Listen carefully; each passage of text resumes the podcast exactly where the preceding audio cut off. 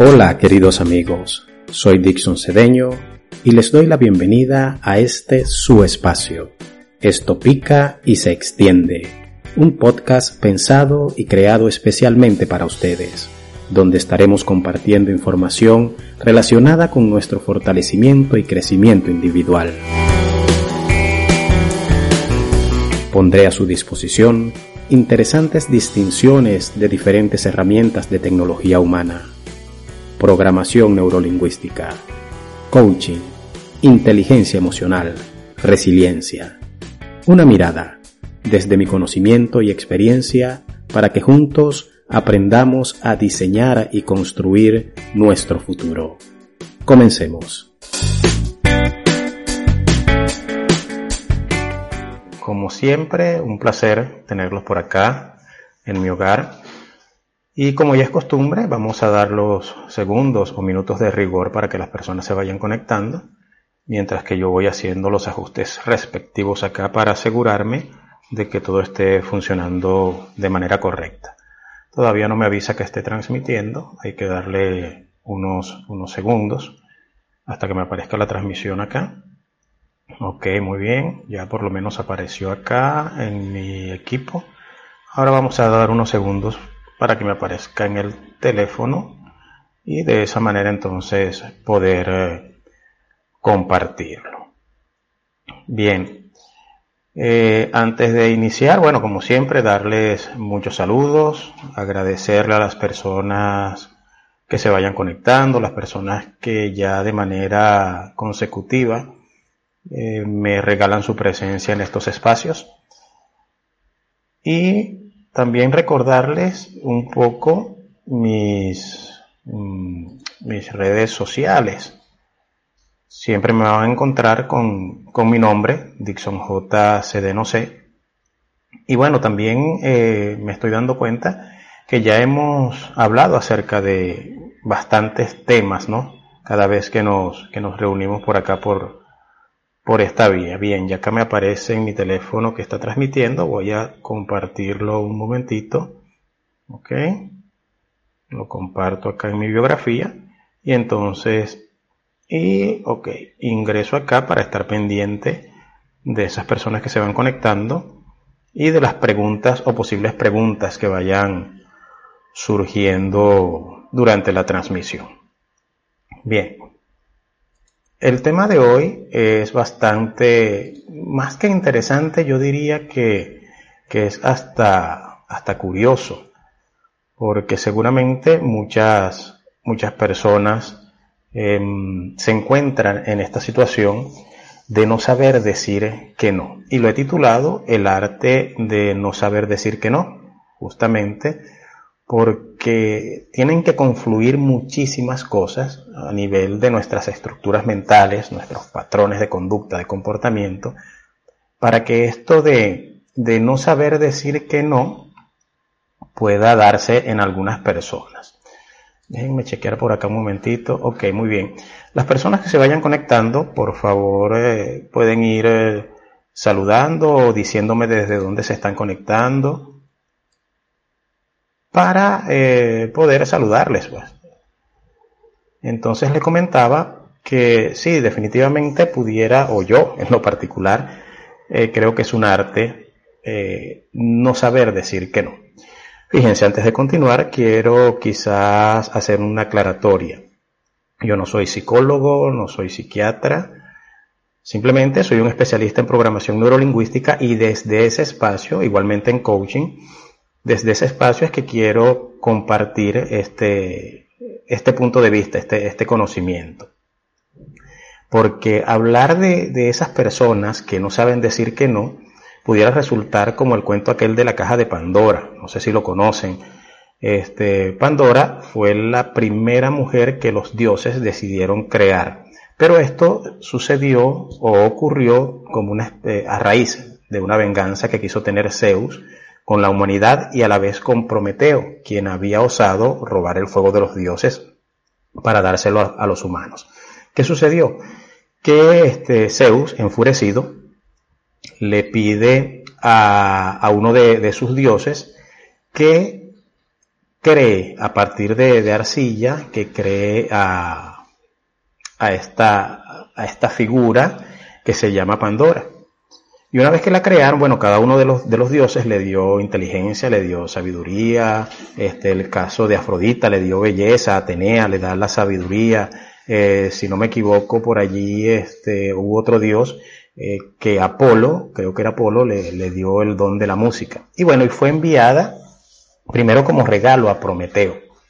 Pero Prometeo, sabiendo que Zeus estaba molesto con él, le parecía que eso podía ser una trampa y mm, despreció el, regalo. Pero entonces decidieron ofrecérsela a su hermano Epimeteo.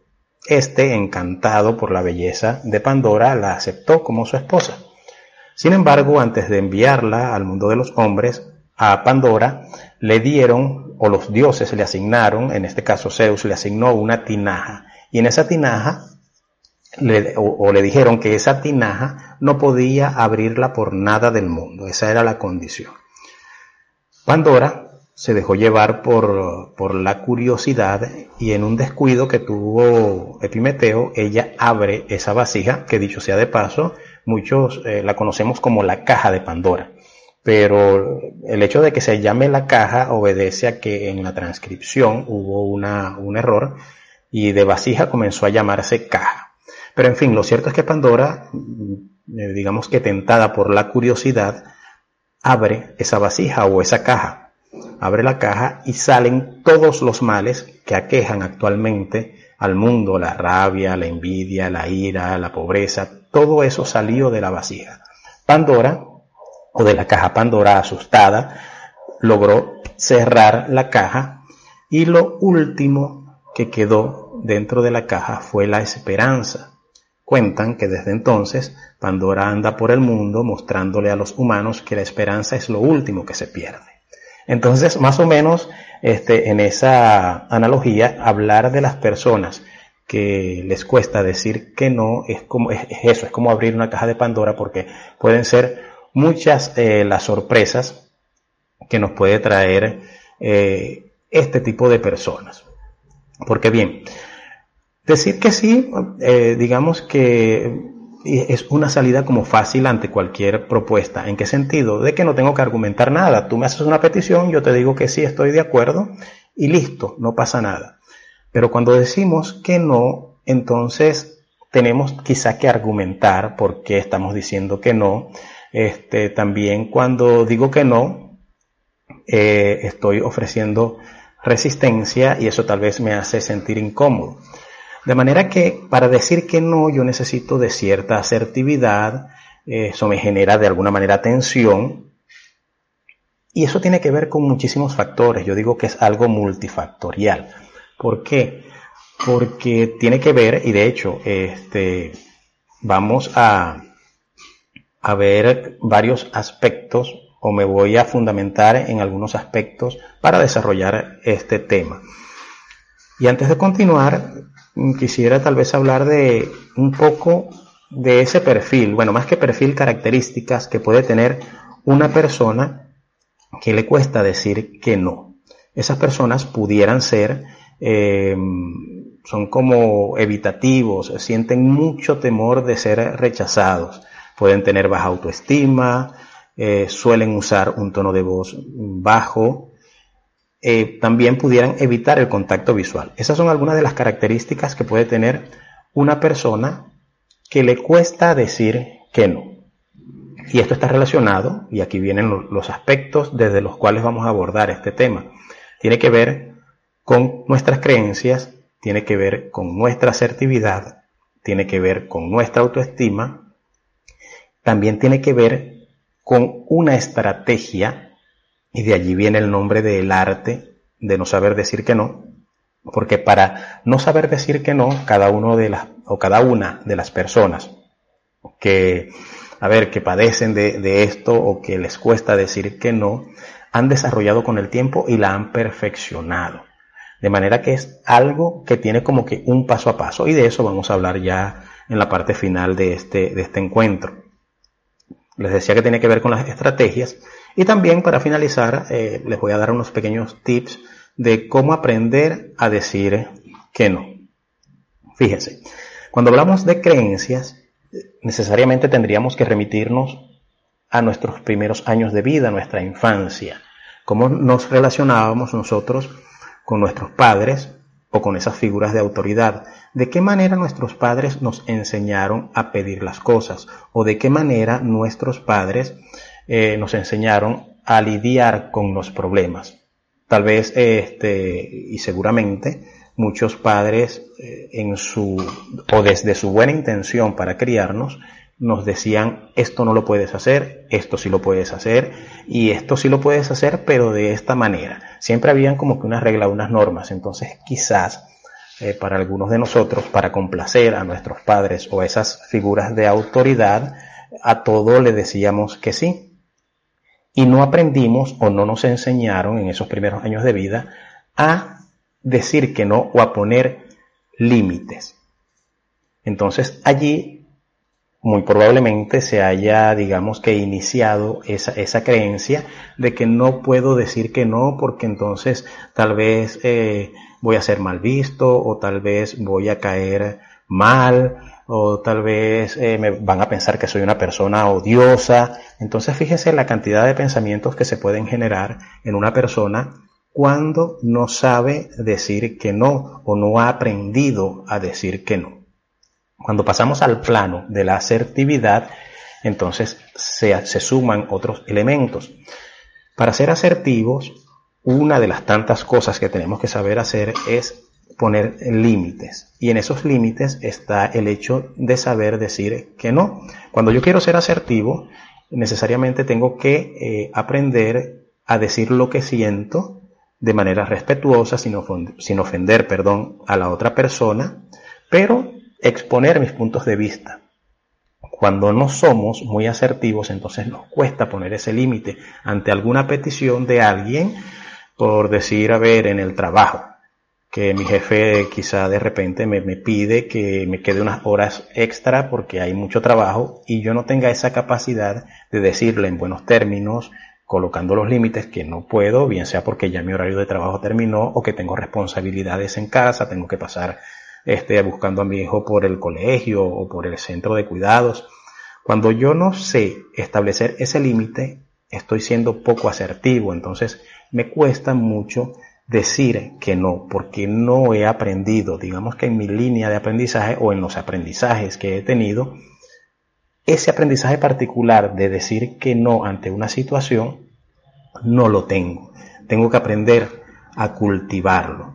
Tengo que eh, comenzar poquito a poco porque cuando estamos acostumbrados a iniciar una estrategia, en este caso, para no saber decir que no, se da de manera automática.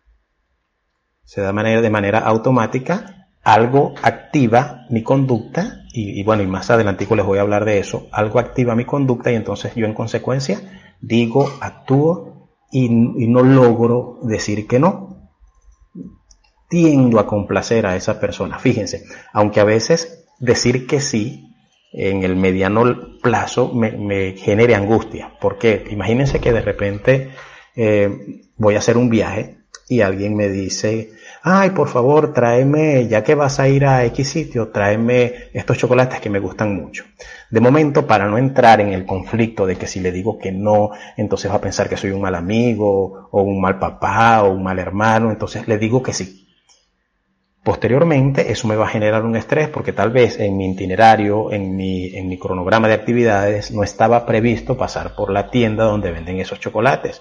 Entonces me va a generar un estrés posterior y probablemente entonces no logre cumplir con lo que le prometí a esa persona o, con lo que le ofrecí. Fíjense cómo esa salida quizá un poco rápida eh, me ofrece eso, una, una, salida de momento para no entrar en, en, conflicto con esa persona, este, para evitarme el hecho de tener que explicarle por qué no le puedo traer el chocolate. Simplemente le digo que sí. Y después no puedo cumplir y eso agrega mucho más estrés a, a, esa relación o a mí como persona, porque no pude cumplir con la petición a la que yo dije que sí iba o, o, o dije que, que sí la iba a cumplir. Bien, Fíjense que por otra parte también está el hecho, y esto está relacionado con nuestra autoestima también, está el hecho de que somos seres gregarios. Los seres humanos, al igual que los animales, o muchos animales, somos seres gregarios. ¿Qué significa esto? Que nos gusta estar en grupo, nos gusta pertenecer. Entonces, en ese afán de nosotros pertenecer o de muchas personas querer pertenecer, es cuando entonces no, no podemos, no somos capaces de decir que no.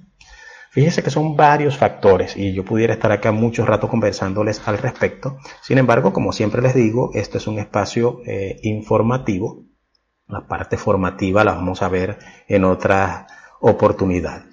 Pero entonces, fíjense cómo esa necesidad, incluso instintiva tal vez, que viene desde nuestro punto de vista evolutivo, de querer pertenecer a, un grupo, este, que querer pertenecer a, una familia, entonces me, me conduce, me lleva a no poder decirles que no. Hay otro, hay otro factor interesante que hay que tomar en cuenta. ¿A quiénes nos cuesta decirle que no? De repente viene un perfecto extraño y te pide algo y tú no tienes ningún inconveniente en decirle que no. Porque bueno, no lo conoces o qué sé yo. Sin embargo, también puede pasar. Pero cuando es a papá, cuando es a mamá, cuando es a un hijo, fíjense, en el caso de los hijos, también puede pasar que eh, yo a mi hijo mm, eh, no le puedo decir que no sea, me cuesta, entonces lo complazco porque yo quiero que mi hijo eh, se dé cuenta que yo soy un buen papá, amoroso, que le doy todo lo que él me pide. Y entonces no establezco límites. Entonces, desde esa conducta mía como padre y desde esa intención positiva de querer complacer a mi hijo, entonces le estoy enseñando o le estoy inculcando una creencia que seguramente también me la inculcaron a mí.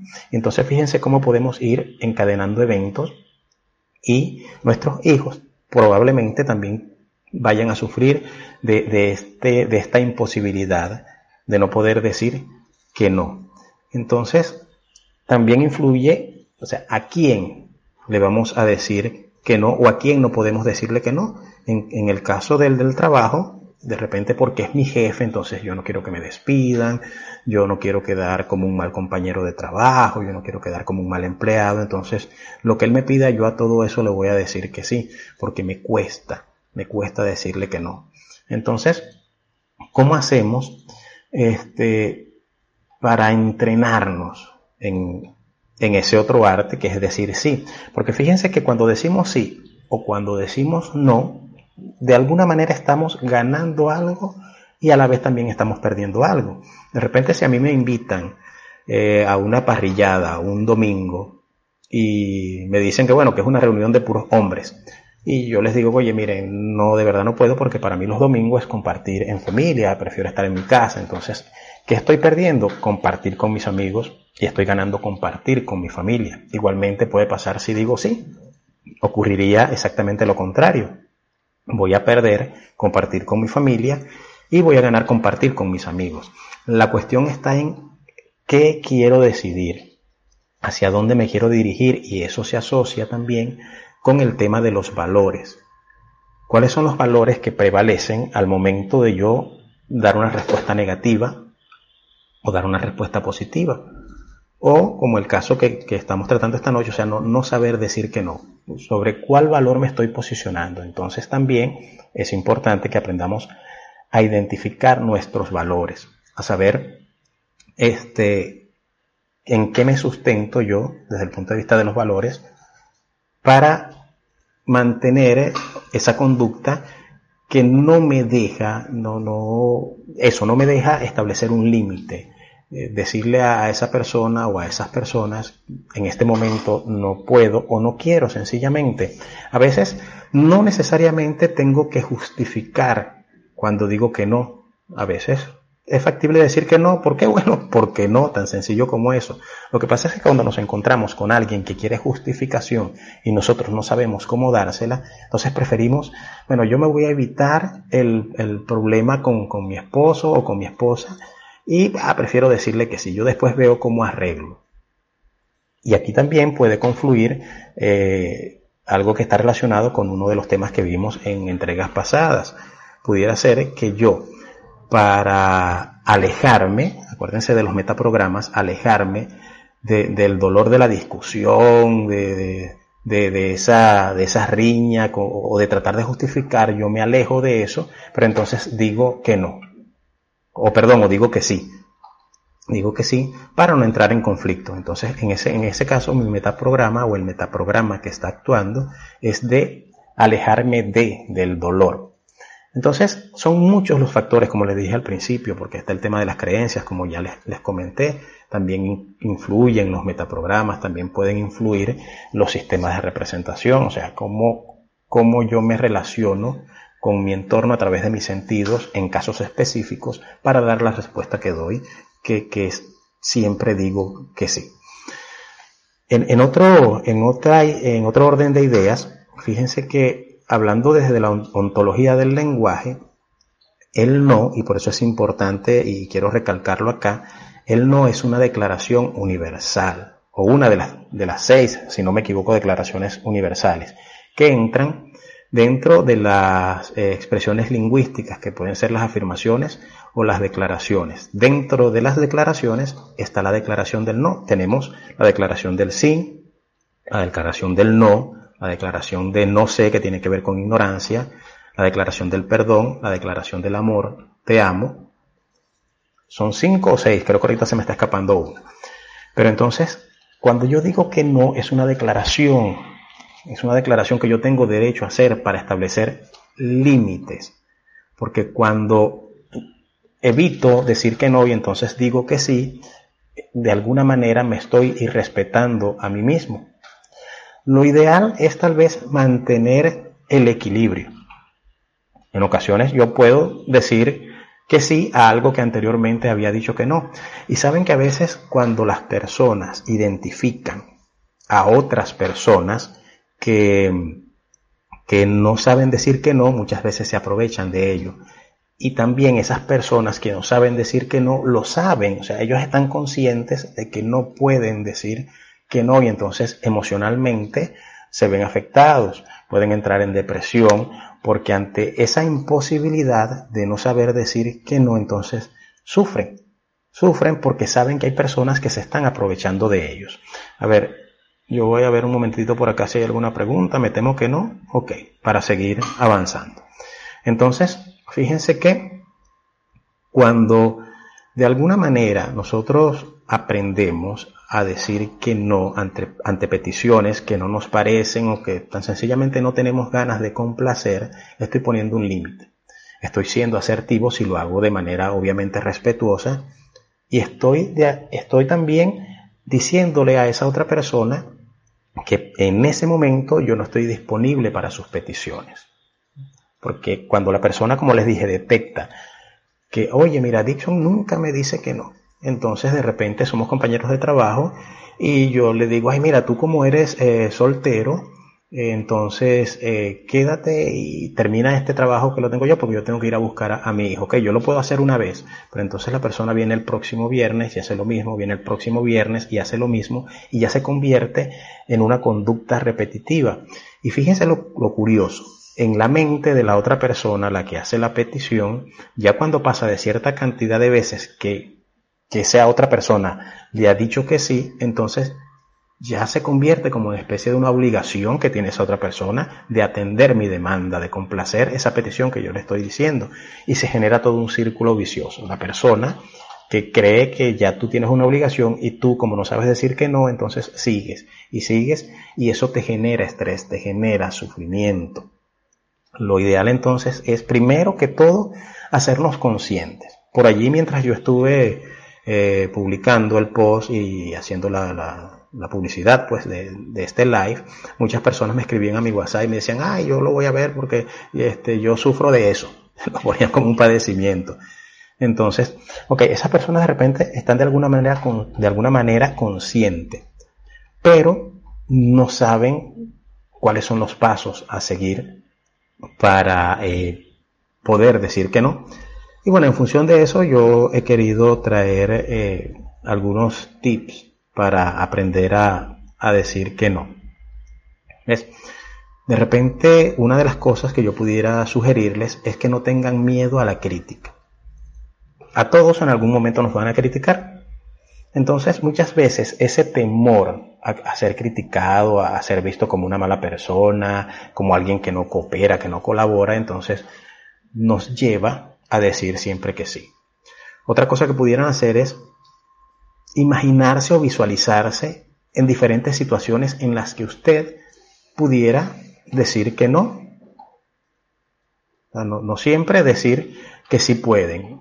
Y allí este, yo le digo mucho a mis, a mis participantes en los talleres, en los cursos, que actúen como si es actuar como el modelo. Y si yo dijera que no, en vez de decir que sí, ¿qué pasaría? O sea, imagínense ese escenario. ¿Con qué voz lo dirían? ¿Cuál sería su corporalidad? ¿Su tono de voz? ¿Las palabras que emplearían? Entonces es un poco como ir entrenando el cerebro para comenzar a dar esos pequeños pasos. No necesariamente hay que justificarse o dar muchas explicaciones cuando uno dice que no. Como les dije hace un ratito, a veces uno dice que no bueno, y es no, y ya no tiene por qué justificarse, que, que no genere eso en ustedes un estrés. Obviamente hay que estar atentos de cuál es el contexto, a qué persona le están diciendo eh, que no, porque a veces no necesariamente tenemos que justificarnos. Otro aspecto que pudieran estar eh, practicando es saber o comprender que no necesitas la aprobación de todo el mundo. O sea, como hay un dicho que dice en mi tierra, no somos monedita de oro para caerle bien a todo el mundo. Siempre o, muchas personas nos van a criticar por nuestras conductas. Entonces yo no necesito de la aprobación de todo el mundo. Entonces todo aquel que venga a pedirme algo, yo le voy a decir que sí porque necesito la aprobación de esa persona o quiero la aprobación, la aprobación de esa persona. Yo sé y comprendo que muchas veces es un acto inconsciente.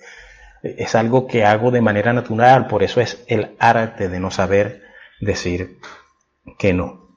Fíjense que detrás de cada no hay un mundo, porque hay una persona, o sea, tal vez estas eh, cuatro sugerencias que yo les estoy haciendo, a lo mejor no funcionan para ti, a lo mejor funcionan otras.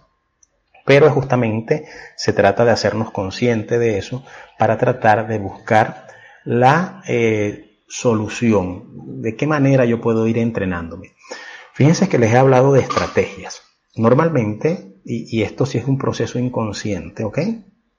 Cuando yo me encuentro en una situación en la que me están pidiendo algo, que haga algo, algún favor o me dedique a alguna tarea, inmediatamente eso dispara en mí una estrategia, bien sea para decir que no o para decir que sí. De repente yo escucho a la persona, y ahí entra la parte auditiva, escucho a la persona que me hace la petición. Entonces inmediatamente yo me voy a hacer una imagen bien sea la imagen de que esa persona, eh, si yo le digo que no, entonces me va a criticar o va a decir que no soy colaborador. Entonces, esa imagen va a generar en mí una emoción. Y dependiendo de cómo yo me siento, entonces allí va a venir mi respuesta. Entonces, cuando yo logro modificar esa estrategia, y obviamente para modificar esa estrategia hay que hacer un trabajo de eh, de cambios de patrones, de cambio de submodalidades que tienen que ver con lo que yo veo, lo que escucho, lo que me digo a mí mismo, lo que está a mi alrededor. Entonces, generar toda una nueva estrategia de aprendizaje y ponerla en práctica. Bien, entonces, como les dije hace un rato, lo primero y lo importante es hacernos conscientes de esta conducta, de esta imposibilidad que es como una fuerza tal vez que no nos deja decir que no, y después de eso entonces comienza el trabajo. Y es un trabajo para algunos les costará un poco más que a otros, pero de que se puede, se puede, porque justamente en mi área de experticia, que es la programación neurolingüística, eh, yo he podido evidenciar cambios en personas que han llegado a mis sesiones con esta imposibilidad.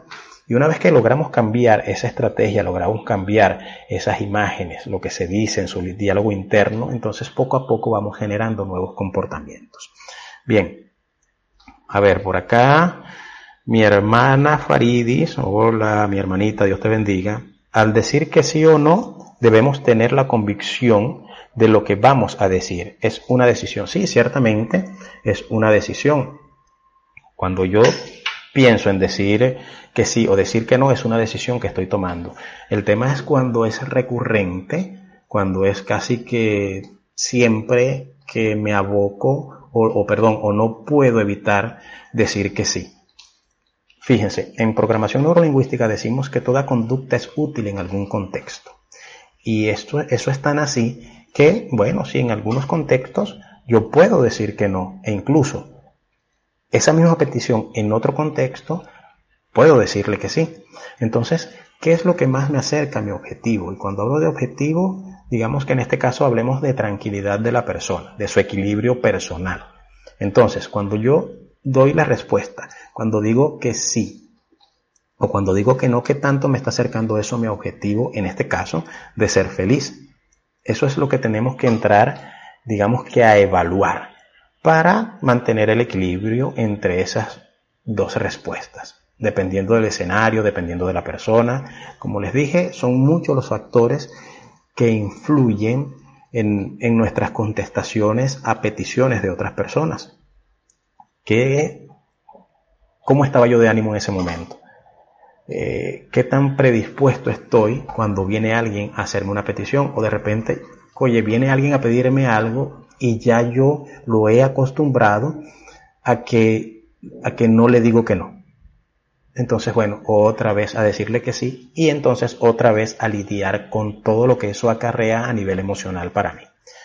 Entonces, fíjense que todo este tema es bien interesante y obviamente se puede profundizar muchísimo más, pero esta noche, a título de entrega informativa, estos fueron los aspectos que quise compartir con ustedes. Voy a chequear nuevamente a ver si hay alguna pregunta o algún comentario acá, que eh, siempre o la mayoría de las veces que cierro la transmisión me doy cuenta, ah, ok, ves, ahora acá en, el, en la computadora sí me dice algunas cositas. Vamos a ver.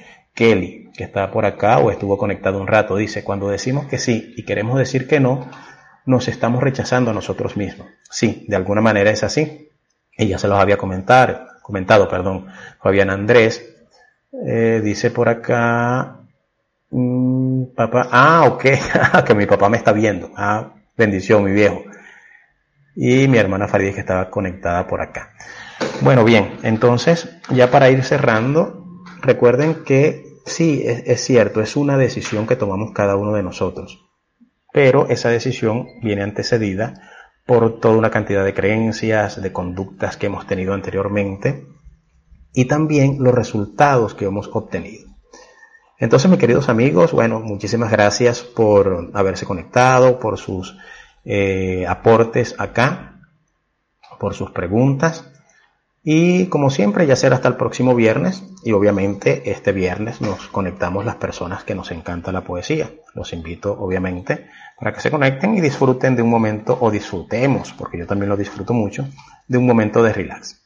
Muy bien, cuídense mucho como siempre. Medidas de seguridad cuando vayan a salir a la calle, protección, tapaboca, lavado de manos, eh, distanciamiento social. Y cuídense mucho. Que Dios les bendiga. Hasta luego. Feliz noche.